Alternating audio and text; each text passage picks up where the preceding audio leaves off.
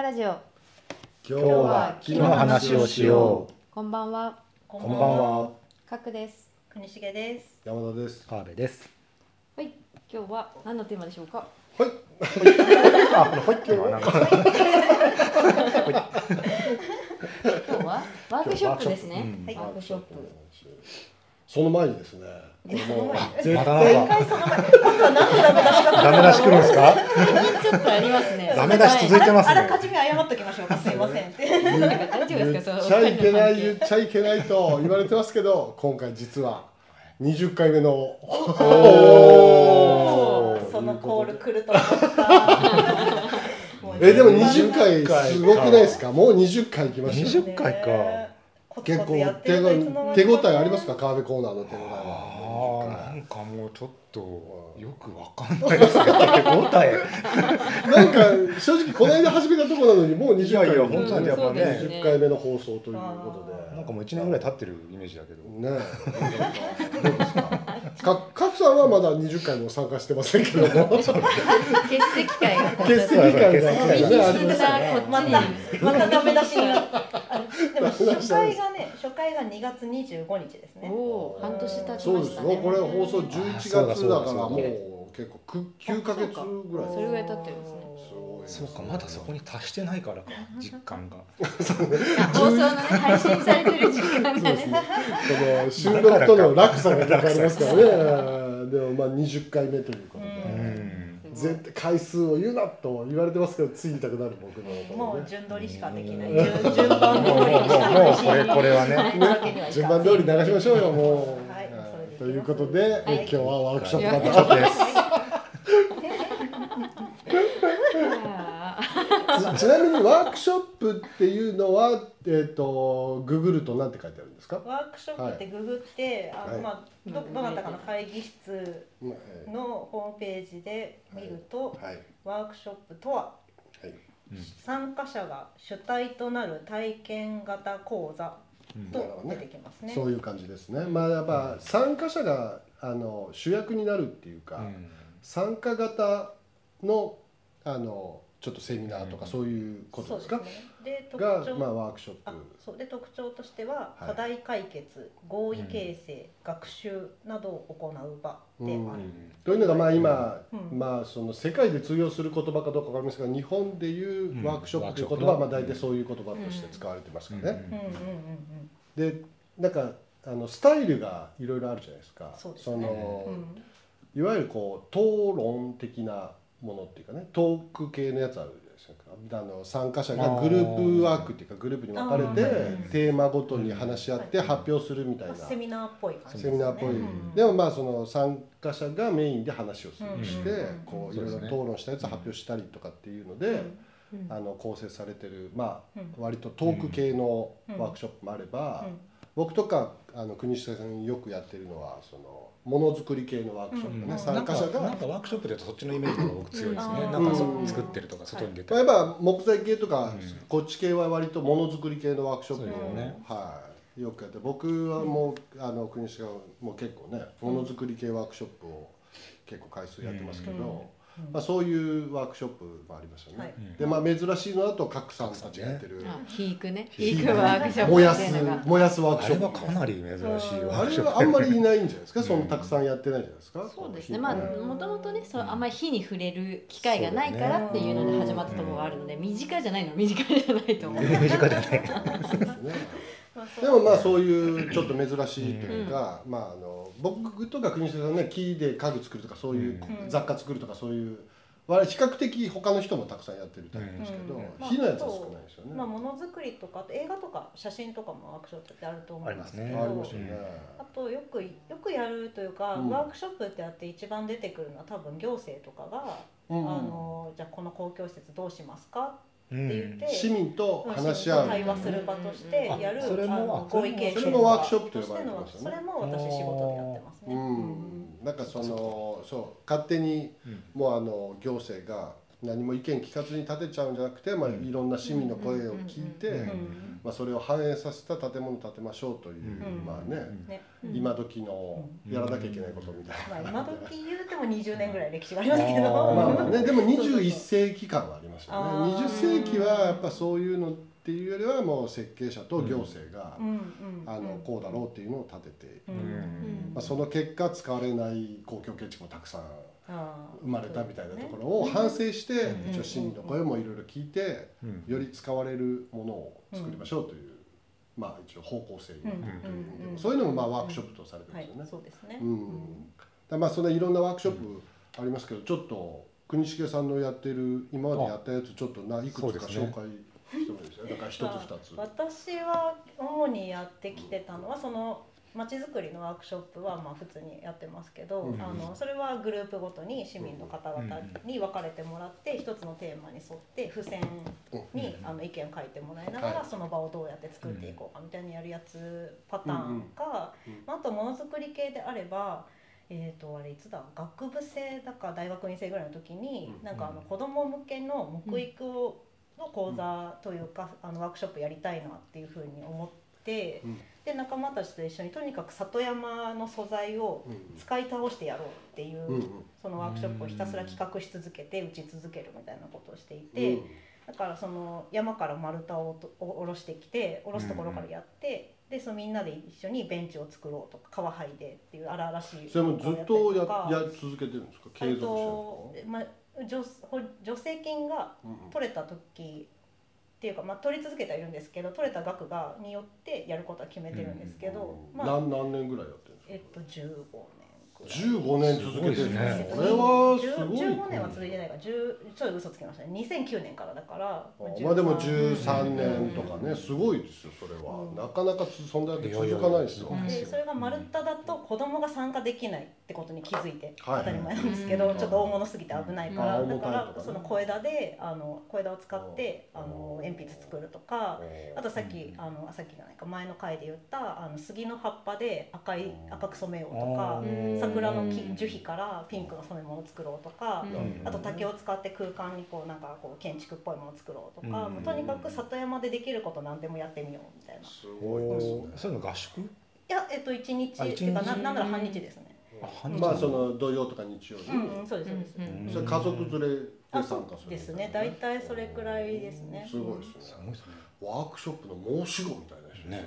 えそんなことない。でもいやいやでもその十。何年うんなかなかその学生時代からうん。続けるってなかなか難しいですよ。うん。簡単なことじゃないですよ。うんやっぱなんかその1回2回やるのはできちゃうけどそのずっと続けるって結構ワークショップのうん難しさあるじゃないですか、うん。継続がなかなか難しいっていうかね、うん。思いついて1回2回やって盛り上がるけど、なんかやっぱ10年とか続けるのは、うん。やっぱ本当に申し子だなという、いやでも同じことやんないですけどなんかこう私新しいことをどっかで知ると試したくなっちゃうんでなんかあ葉っぱで赤く染まるのかって知ったらやりたくなっちゃうとか。そっか毎回違うことやる毎回違うことやってる、あうん一個だけずっと続けてるのは、えっと、間伐材の丸太を下ろしてきて輪切りにしてでそれをあえて木であの樹木プレートを作るっていうのを、う。んあの子供たち中心に樹木プレートを作って散策路沿いにその山の木で木の名前名札をかけていくっていうのをやっていてそれは朽ち果てるので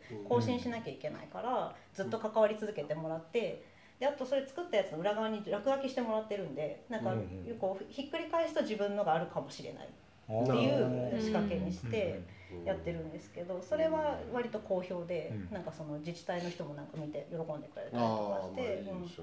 で最初その書き方が分からなかったんですよ、うん。なんか樹木プレートっていうものに書かなきゃいけないルールがありそうな気がするのに何書けばいいのか分からないから、うん。か国立科学博物館に電話して「どうしたらいいですか?」って言ったら「ちょっと先生紹介してあげるよ」って言われて じゃあ先生の電話番号を聞いて。でそこで先生に電話してなんかこう突然電話してこれなんかこうこういうことやってて聞き書きたいんですけどって言ったら「うん。まずは学名と」とかなんかこう「いやでも分布も捨てがたいな」とかって言いながらいろいろ教えていただいて やったっていうまあまあ書いてありますよね。学名とか文書いてありますよそうそうそう、ねで最低限これだけ書けばいいんじゃないかみたいなのを教えてもらってやったりとかねなんていうのをちゃんとね突撃で、うん。やっぱあのワークショップって下準備してることからね。ね。このあのノリだけでやるとグズグズになっちゃうから、うん。割と開催する時のうんちゃんとした準備してると大体うまくいくし、そうなんですよね。その場で何とかしようと思っても大体うまくうんいかないから、準備9割みたいな。準備9割ですよね、うん。なんかねこれそういう僕ワークショップをこう自分でやるといいなと思うのは、うんめっちゃそれ一回やったことある人ってうん。なんかあの普通の仕事も段取り良くなるんですよ。これ準備しとかなきゃみたいなのをうん。なんかねうん。あの打ち合わせでも準備ちゃんとして打ち合わせ行くようにだんだんなるんですよね。うん。そうワークショップだからこうあんまり分かってない人にうまく説明して、あの時間内に終わってもらってなんか問題なくっていうかね、うん。怪我とかせずに終わらせるみたいなのをこうまとめ役しなきゃいけないから。うん準備してあのあんまり得意じゃない人はこうかなって想像して分かりやすく説明してみたいなのが、なんかあの普段ちょっと雑にしてることを丁寧にやらないとみうん。たいなのでうん。なんかワークショップするとちょっと仕事の実力以降上がるなみたいなので結構いいうん。そうだから若手の研修みたいなのにワークショップ取り込むと実はいいんじゃないかとか主催する側で関わるとうん。ちょっとランクが上がるでもねそれ確かにあのうん勘のいい子がいてうん。小学生だったあのもうもう今大学生になっちゃった子はとか言ってるんですけど小学生だった子がもうなんか参加するのは大体分かったから運営やりたいとか言い出してくれた子小学生でそう。いいですね。最高みたいな。勘がいいねみたいな。うんじゃあ僕のやつもちょっと紹介します。か、はいあ僕あの国重さんよりは、うんまあ、こういうとあれですけどちょっとデザイナーっぽいやつが製材ちゃんと使ってるんです。ね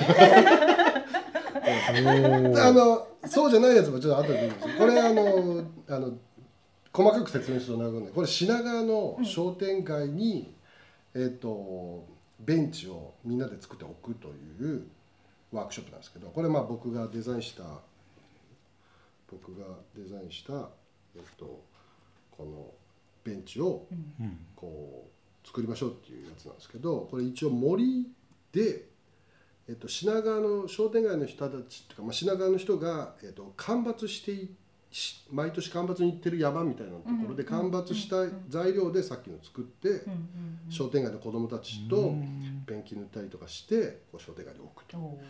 これあの戸越銀座とかうん。商店街のいくつかの商店街に今も置いてありますんで、行った際にはちょっとあるかもっていう。あはい。そうですね。はい、そんなものすごい数置いてないんで、もうちょっと探して見つけたら、はい、ラッキーアイテムとして。戸越銀座の商店街？戸越銀座にも置いてあると思います、うん。その品川の商店街たくさんあってそのうちのこうちょっと移動したりしてるかもしれないけどあちょっと今現在どこにあるかまで把握できてないですけど、まあ、商商店街いくつかに置いてありますので、はい。そうはい。でまあ他これを何年かやってたんですけど、うん。うん。で、えっと、違うあのもので違うワークショップでいうとこれあの東日本大震災で、これもうこの写真津波で全部流されちゃった、うん。で大大土町というところにここも何年か行っていて、まあ、そのうちの一個こうハート型のベンチを子供たちを作ろうという、これあの学童学小学校終わってから学あの学童でこう子供たちがこう夕方まで過ごすみたいな施設があって、うんそこの子供たちが使う家具をみんなで子供たちと作るっていう、うん。こういうこうビス打ったり、うん。えースイカ割ったりあスイカ割りしたりとかねうん。スイカ種飛ばしたりとかしてますけど、あこれねこうこういい顔してますねいい顔してますね。いいかもう職人さんですね。ねえこれ多分きっと彼は将来職人になるかもしれなまあこういうの作って、うん。まあ、ちょっとこう楽しそう。えでこうやりましたみたいなこうちょっとまあだから復興支援といううん。でもこういうう形もあるっていうね、うん。これも何年か言っていて、まあ、もうなんか最近ちょっとコロナとかでなんかもうなんとなく終わっちゃったというか行かなくなっちゃってますし、うんまあ、東日本大震災もね結構年数経っちゃったので、うんうんうんもうあの津波の場所もいろいろ経ってきて、んなんかやっぱ、うんあのどこまで続けるのかってさっきのやつで言ってね十何年続けるのはなかなか難しいっていう。なかなかねこういうのも本当に10年続けようと思ったらなかなか難しい。やっぱ数年頑張ったんですけど、なんかずっとは続けられないなかなかねっていう。あのメンバーもちゃんと集めなきゃいけないので、みたいな感じですけど、まあ、あとは、えー、と違うタイプもうまた別のタイプで言うとこれもずっと木で家具作ってるばっかですけど、これあの高知の佐川町っていう町づくり系のやつなんですけど、この町がちょっと他の町とあのちょっと違うのはこういわゆるこのデジファブって言われるやつが、うん。まあ、町が買って、あの町民が自由に使っていいってもうあのレーザーレーザーカッターとか 3D プリンターとかあとデジタルミシンとかね。羨ましい。うん。羨ましいですよね。これもうじまだ結構使っていいよってなって。でまあショップボットもありますね。なんかもう結構分厚いいあの木の板ももすごいねここ。うでこれがこう夏休みになるともう小学生めっちゃ来てバリバリバリバリに使い倒すというやつで。でまあこの町のえっ、となんかこうねこのバッジの名前がついたベンチを僕が作ってるんですよおー。坂和タウンベンチっていうやつですけど、まあ、このこれはあの場所としてはあれですよなんか地区センターみたいなね、うん。場所坂和町の集落センターみたいなところで、もう本当にこの集落に住んでる人と作ってるんですよ、うん。だからみんな徒歩1分とかでおじさんたち。でさっきの子ど小学生とやってたじゃないですか、こっちは平均年齢がまさかの60を超えているというおあのおじさんたちとですね、はいやってですね、まあ、そのさっきの坂町いっぱいデジファブがあるので、うん。この集落センターにレーザーカッターなんですよ。ななんかその場でうんその場で手書きで書いたやつをスキャンしてはい。文字がレーザーで打てるというですね。すげえそうなんですよ。いい。でまあ組み立ててこう作って、んまあなんかこうこの集落センターで作ったベンチを、うんうんあこれ事務所にあるやつですか？あそうですね。まさにあそこにああれですね。あれ試作品ですけど、うんそうそうそうこれねこれ可愛いですよね。これ作って、ん。まあこうこのねこうなんか道具ちょっと足りないぞって言って家に取りに帰るおじさんがいる。でなんかちょっと終わった後まだちょまだやれるぞって言ってなんかこの集落センターのなんか余った塗料でこう壁とかもう一回塗装してましたけど、大人集まるとすごい。すすごい。ちでちなみに僕坂川町にこの間行ったんですよ。なんかこのワークショップこれ何年前かな？4年前45年前なんですけど、うんたまたまこの間行ったんですよ今年、ん。あの用事があって、うん。別の用事で,、ん。で行ったらちょうどこう一緒にベンチ僕と作ったチームのおじさんがたまたまそこにいて、おでそこ名前と書いてるじゃないですか、うん。僕とおじさんの、うん。どれだって探して「おおありますね」とかっつって「わあなんかまだちゃんと使ってますね」とかっつって「おいいですね」とかって言ってきましたけど、まあ、こういうね町の人たちと一緒に作るパターンがこうやったりとかですねやってますね。あとはあとはまあ最後にこれちょっと今までのやつ割とこうなんですかカジュアル系というか、うん。エンターテインメント系なんですけど、うん。ハード系を最後にこう今まで僕がやった中で一番ハードなやつをはい紹介しようと思いますけどこれカシモっていうですね岐阜あー木材業界の人みんな知ってるであろうカシモ有有名なカシモですけどもそこで僕あのブートキャンプっていうのをやったんですよでブートキャンプつまりあの昔ブートキャンプって流行ったのも覚えてますね。う流行ましたね。あのダイエット法で流行ったんですけど、うんえっとアメリカの新兵訓練をするのをブートキャンプって言うんですよ。おつまりあのもうとにかくハードなトレーニングをするというー名前をつけてるんですけど、えー、とメニューがですね2泊3日を3回計9日間やる。やつで、えー、と森で、えー、と木を抜刀してあそでそれをあの皮むきして乾燥して製材したもので実際に小屋を建ててでその活用法を提案してえー動画をす作ってあの発表するというですね。ー。スーパー9日間でこれ全部やるというすごいっすね。スーパーハードな状態によう切らしてくれましたね。はい。うん。で、えー、とここに集まったあのを募集して集まったメンバーがうん。結構エゴくてこう2泊3日3ヶ月連続やるので、交通費別途、かつ、えー、と参加費も結構高い、えー、と確か8万円とかっていうね。うん。結構ハードじゃないですか。一回8万円。全部で8万円。全部で8あ万ー。でも交通費別だから交通費は自分でまた出さなきゃいけないうん。一番遠くはあの島根から来てました円おおだからもうむしろ貸し物だから貸し物の人は来ないから、えー、ともう本当神戸京都、うん。えーまあ、一番近いの名古屋、東京ね仙台島根みたいなへー。ところから、えー、おと変人が集まってきまして。え年齢層ではどんな感じ年齢層が一番若いのは、えーとうん。京都大の大学生。大学生。若いのが、はいはいで一番上は、えー、と60ぐらいの人ですね。うん六十ねあの職業もなんかあの公務員みたいな人、うん。まあ、メあとあるメーカーの広報みたいな人から、うん。えー、とあとは何ですか、まあ、学生もいますけど、うん。うんあとはまあなんかアーティストみたいな人。うね芸術家みたいな人、なんか多種多様な年齢バラバラの集まってきまして、ね、ちなみに貸しもはあの93%が心理みたいなところですけども、うん。ここ行って、まあ、最初行って、まあ、こういうメンバーでやってるんですけどね、まあ、ちょっと時間かかるんではいはいメンバーはあれですけども、えー、と省略しますけどこのまず、えー、と着いたら、えー、とまず一旦貸しもを理解しなきゃいけないので、うん。まあ、お勉強タイプがね森に行って、うん。えーとまあ、森林組合行って、えーとまあ、勉強します。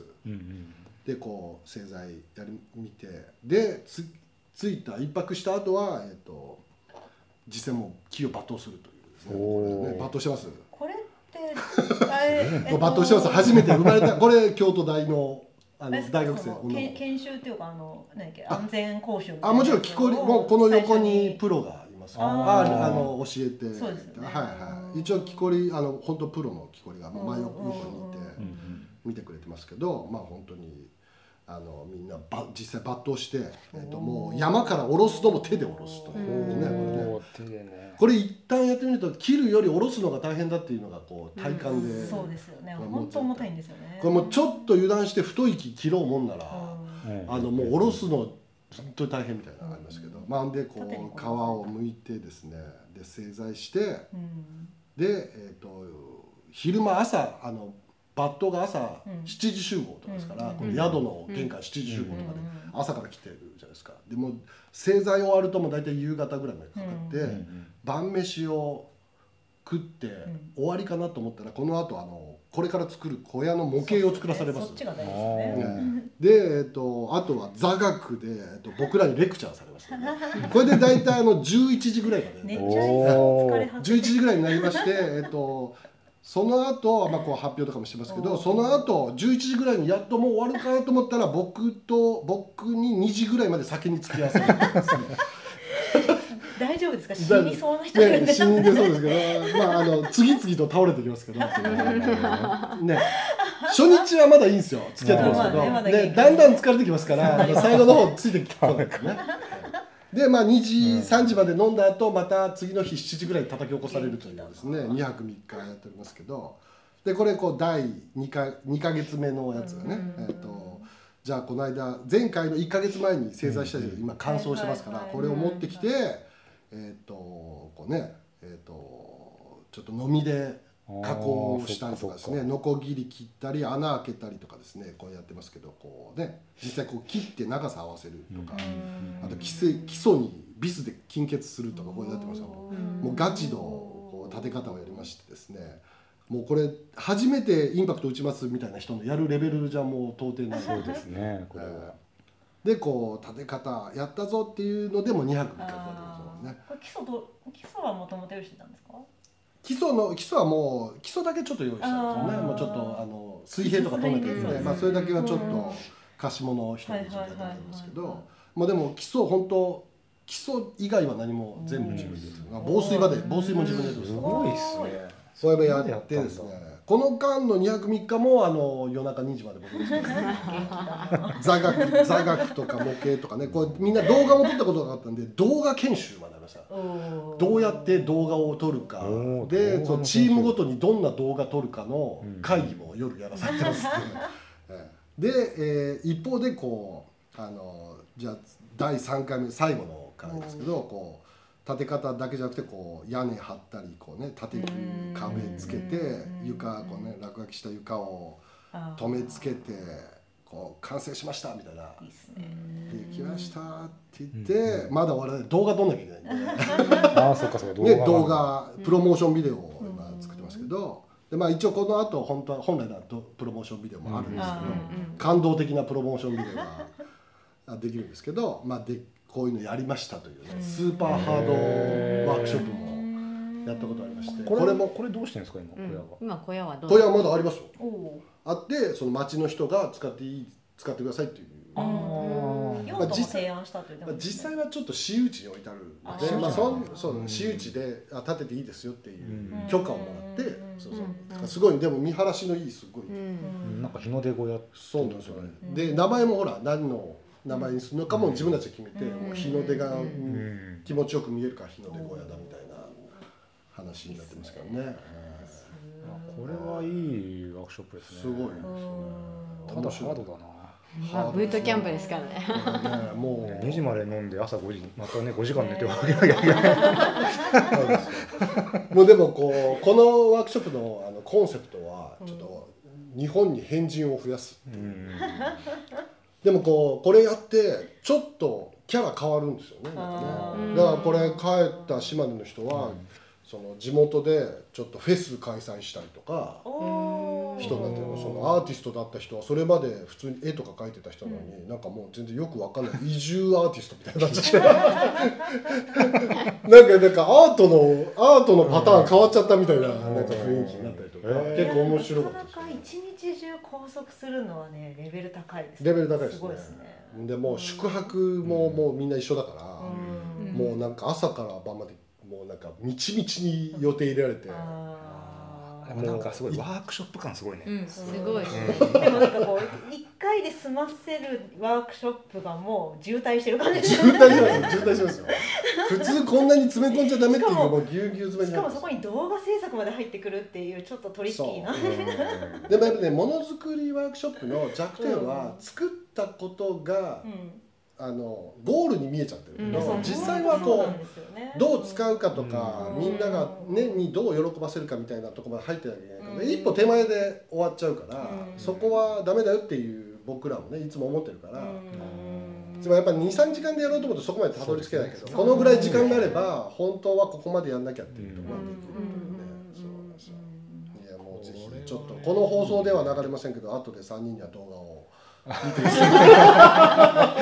は公開していいやつなんですか？これはちょっと非公開かそうですねなんかいろんな人の許可取んなきゃいけないかもしれないまあツイッターはやめときますかねはやめときますはいあの個別に僕にはい言っていただければ、あの個別にはあのお見せできると思うんですけどちょっと、えはいネットにアップするのはやめてください、はいということで、はいはいちょっと僕の紹介長くなりました。すみません。長すぎました。もうちょっと短くしよう。いやいやすごいすすごいワークショップごい聞き応えのあるワークショップの内容でした。それでまあでもそんな中ですね、うん。ティンバライズとしてもワークショップやってるという。そうですね。そうなんですそうなんですよね。でまあその月一ラボ 月一ラボの中でも。全然。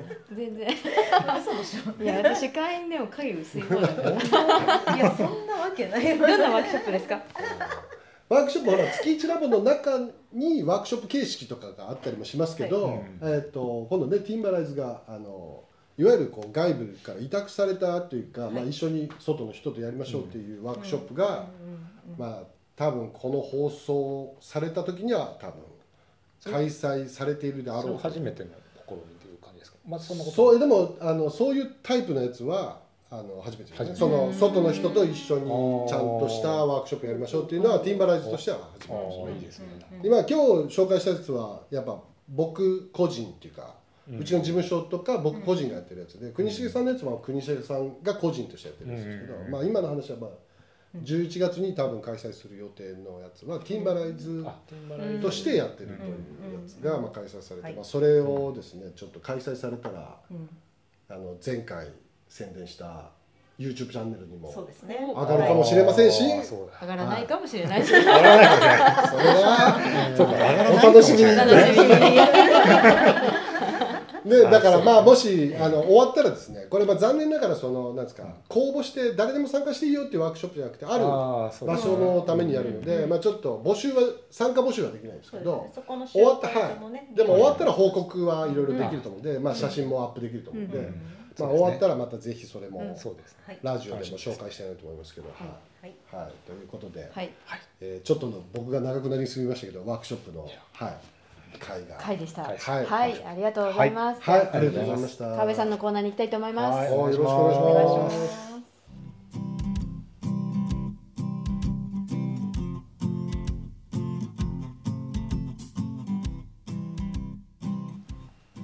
川辺明信と寄り道をしよはい。はい、また来ましたよ。またまた来ました。来ね。すぐ来るんですね。いやいやいや。4回すぐ来る。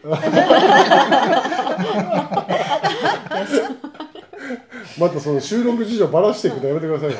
あの収録日でもあの素直に公開してるので。あ、そうですか。まあ四本撮りです四本撮りに四本目ということで、そうなんですこれが終わったらどっか飯食いに行きますけども、はいその前にもうだいぶお腹も減ってきた頃のそうですねおそうなんです腹がりそうになりながら今日はあ何でしょうか？の今日は食べ物でしょうか？ね餃子好きでしょ？餃子。好き。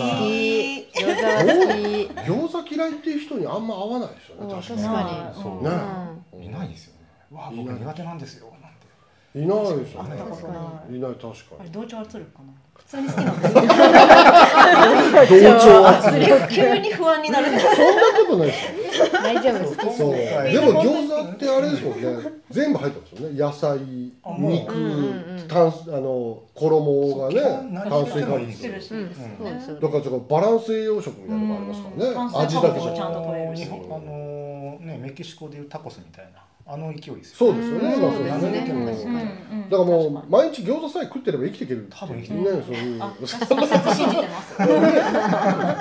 そうそう。で沼津の餃子は食べたことあります？沼津。沼津とどう沼津沼津でしか多分ない餃子です。浜松はねありますけど浜浜松はねうん餃子有名ですかあらねもやしが分ちょこっとあれあれで美味しい沼津ってどんなのかな？ん。イメージ的魚とか入ってる。うんそう魚のイメージなんかちょっと強いですね無茶悪いのに魚。な餃子ですからね。大体肉ですけどね。そうそうそう。ですねあのねどんな感じ？二箇所僕の好きなところ。はいはいはいあの中央亭っていうところと、はい。あと北口亭っていう。何それ改札みたいな。北口って言ってもね駅前にありそうですね。あのまあどんな感じ？僕今はい。食べてますねこれね。ああここれはツイッター載せていいやつですか？これいいですよ。これもまた待ち受け候補来ましたねこれは結構来ました。食ってますねこれね。中の上だなこれ。食ってるんですけどあのその中でちょっと今うん。回中央亭の方でちょっとこういう見た目こういう餃子なんですよ。これべちょってしてるんですよ 水餃子焼いたあの多分えってなるべちょっとしてるんですか？また褒めてるか褒めてないかわかんないでもねこのすごいなんかボリュームがあるんですけどこれ一個でかいんですよ。このぐらいなんですよ、うん。へー。でかいえそのでかさでこんなに置いてあるんですか？あのここメニューはご飯と餃子しかないんで。ああ、出た。まあさっき確かに餃子さえ食っていけば生きていけるとは言いましたけど。北口にはラーメンなんですよ。そのラーメンもなかなかいいんで。まあでもまあ潔く食べるなら中央うん。うんね中央で。ここあのねね11時かな開店。うん。なんですけど僕あの10時半に着いたんですよ。うんうんちょっと並ぶって30分前に全然並んでない。わラッキーなんて思って。あーうん。こう並び始めたらうん。お店の人がガラガラ出てきて「あのえ並びます?」って言うから「はい」じゃあ中出てくる。中満席なんですよ。あそオープンする前にもう席入れちゃって。もうもう満席なんですよ。へー。でもう売り切れましたって言われて。え？何個食べますかって「いやえっと何個だったらじゃあ食べられるんですか?」って「ちょっと待ってくださいね」じゃあ、えっと、1人2人で行ったんですけど友達と。えじゃあ5個だったら。二人で5個は残ってますって。でもでも売り切れです。っ てえー、開店前に売り切れちゃうすごいすごい。すごい。でなんで売り切れるかってやっぱこう持ち帰る人は結構いっぱいその予約が埋まってるんですよはいはいで食べる人も結構頼むんですよ。もうちょっと頑張って作れないですか？いや本当そう思ったんですよ。おざけんなといやもう開店前ですからね。ね わざわざ来たの。えだって俺もう10個ぐらい食うつもりで来てるからそうですよね。一人2個半しか一人二個そうですよう。んでビールもいっちゃおうかなって思ってたんですけどあビールはあるんですよまあビールあるんですよね。でも餃子がなかったらもうビールだけ飲んでもしょうがないですからね。それだったらここじゃビールとご飯がもう最悪ですからえー、すごい人気あるんですね、へー。ここがお店で逆にだから大変ですよね食うのがね。入ったらみんな座ってるんですからね。はい。はいびっくりしますよね。ちょっともうちょっと頑張ってたくさん作れないです10か個15個20個ねライス20個持ち帰る人がいるから悪いですよね。そうそうだからこのメニューくないんですよ。ね。そんな大きいやつを20個持って帰ってどうすんだっていうね。でこれ普通のメニューですよ。ああそうですか。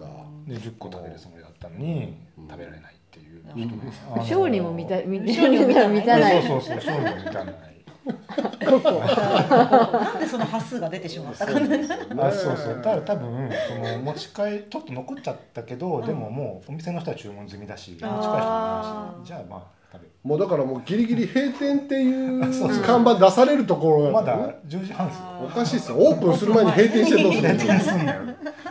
あでもだんだん看板出てないんですよそういう。へ出てなかったその時はそうですねまあ、だからもう常連だけでも全部終わっちゃうんですね。開店前。にだからそうあのねあの近くにあの深海魚水族館とかあるんで。あのもしねあの子供連れてくとか。連れてくとか。あのなんか10時半のオープン前に売り切れるところ北口亭は大丈夫です。あそうですか。ちょっともうじゃあ北口系行ってもらっていいですか？北口亭はあの並べばあ食べられるんですちょっとこの食えるかどうかわかんない。やつちょっと終わらせてちょっと北口亭北口で亭食えるかどう僕ちょっと潔いのはやっぱりこっちなんあのでこのラーメンが結構この魚介の出汁が効いててあそうかこの写真は北口亭ですね。これ北口の手なんですけどはいはいはい。でこれもあの餃子の数が大とかで出てくる人が割とこう出張に来て食べてって食べたことないなあれみたいな。うん。初めて食べたよみたいなべちょっとした感じ そう美味しいんですよそれねはあの中あのね。と北口亭の餃子の海苔は同じなの？は同じ。あの同じテンションで。はいはい沼津で食うとみんなこのタイプってことですか？あもちろん普通の餃子も置いてあるんだけども沼津でしか食べられないのはこっち。なるほどあーそういうことまあご当地グルメだねこれ。はねうんご当地餃子。ご当地餃子。うん。なるほどあでもねこのぐにゅっとしたのが結構いいんですよ。香ばしさもちゃんと。一回や焼いてるんでちゃんと。なるほどうんうんねうん焼いた水餃子的な雰囲気なんですかあ結構水をねたくさん入れてうん。あー。うんでも僕これもしかしたらこのタイプなのか。僕あの池袋で行くなんか中華屋みたいなの餃子を、うん。かまあ持ち帰りみたいに買ってうん。家で焼く時あるんですけど焼き方みたいな説明の時に、うん。うん餃子が全部浸かるぐらいまで水入れろっていうあその焦げたらうん。水をもうひたひたまで入れてっていう餃子の焼き方するやつをこれもあのそれ同じに入れて多分同じ焼き方なんですねだからあれもしかして沼津結構いいかも。あのね好きかもしれないですまあめっちゃねあの調合も結構いい感じうんあの肉感がしっかりあって。いいですねぜひねこれラあの北口亭だったら絶対食べられるんで。うん。でも並びます。並びまあまあね並ぶでも並べば食べれる。並べらそうそう並べば食べられる。さっきの並ぶことすら許される こっちはもうなんか良心的な感じしますよ。まだ並べば食える今もしかしたらあのもうそあっちも食べられるかもしれないです。けど、あちょっとねうん。僕が行った時はそうだはいった。んですよはいはもう戻ってきてますよこういうタイプの店は、うん。もう持ち帰りのでみんな持ち帰ってますから。持ち帰ってるから。結構やっぱ持ち帰る人多いんですよ、あ食べていく人も多いんですけど持ち帰る人多いんで。確かにね、僕が行ったこれ持ち帰って失敗しましたね。どん？な焼き方。焼き方をね？焼き方あー。パリッとしちゃった。そっか割としたら違う餃子ですもんね。あやっぱ想像よりも水入れなきゃダメですよね。パリッとするうんと皮がもっちもちしすぎちゃうんですよ。ああそうですへーか、まあ、やっぱそういう料調理法に合わせて作ってるんだあのやっぱこねうぐちゅぐちゅしてる方が皮が肉にこうへばりつくというか。ああなるほど。一体感ですね。一体感がいるなそこそれ楽しんでほしいな。もう4回目の収録の4回目本当腹減るんですよ。だからあの沼津、まあ、出張することってほとんどないかもしれないけど。あのそうですね。うん僕沼津多いんでたまに泊まって、行くんですけど、まあ、深海魚見たいなとか。深海深海魚いいですイルカ食べたいなとあかーイルカも売ってるんであの漁港。そうですね。深海魚の寿司屋っていうのありますよねありますあります。ね。深海魚美味しいんようん。白身白身で。あのね沼津のヘタとか行くとその深海魚系のこうお店がいっぱいあって。うんうん。そうなかなか美味しいですか。油気乗っちゃってるけどポテンシャル高いですね沼津。沼津意外と、うん面白い。あの温泉らしきものもあるし。らしきものってなんか。怒られそうなことちょいちょい。いやいやそれがまたいいんですよ。ああのーちょっとスーパー銭湯みたいなところでこの源泉はここだけですみたいな。あこの6まあ一個一個だけ原産入ってますみたいな。他は温泉じゃなかったみたいな。それは確かにあのね木目調みたいなとこありますよね。木目調。あの沼津は他にも美味しいとこ結構割とポテンシャル高いところなんで。うんいいですねねお寿司も美味しいあのね美味しいね寿司居酒屋ああそうですよね。寿司いいですよね。そこもなかなかこうちょっとねおすすめしたい。まあでもちょっとあのカジュアルに食べられるんで。い。いですいい。ですね魚食べてほしいはいはい感じなんで。はい。ぜひ行ってください。はい、はい。今日は沼津。沼津のえっと中央亭と北口亭ですね。食べれるのはあ両方とも食べられますよ。別にお店ないわけじゃない。からあなるほど食べれるああそうそうそうそう。まあちょっと早めに行かない。と早めに。まあもしかしたら普通に食べられる可能性もある。はい。ちょっとあかんはい。はいわかりました。はい。はい。ってことですじゃあはい沼津のえー中央亭と北口亭でした。はい。ありがとうござい。ましたありがとうございました。ありがとうございました